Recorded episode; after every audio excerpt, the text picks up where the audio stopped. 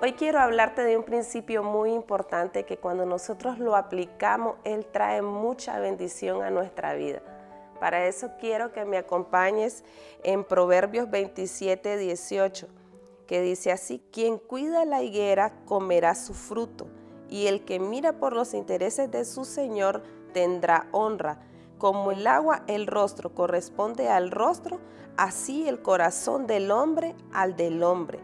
Y este proverbio nos da una ilustración muy clara que dice que como el agua corresponde al rostro, así el corazón del hombre al del hombre. Y dice que debe de existir cierta inclinación del sol para que nosotros podamos ver en un agua cristalina nuestra imagen. Así es con el corazón del hombre. Si nosotros sembramos fidelidad, nosotros también vamos a recibir fidelidad, vamos a recibir honra.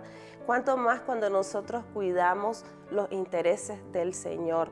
Así nos habla en Colosenses 3:23 y nos dice que, y todo lo que hagáis, hacedlo de corazón, como para el Señor y no para los hombres, sabiendo que del Señor recibiréis la recompensa de la herencia, porque a Cristo el Señor servís.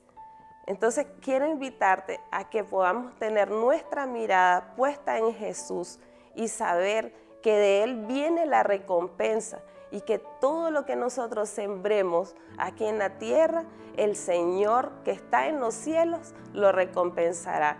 Que Dios te bendiga.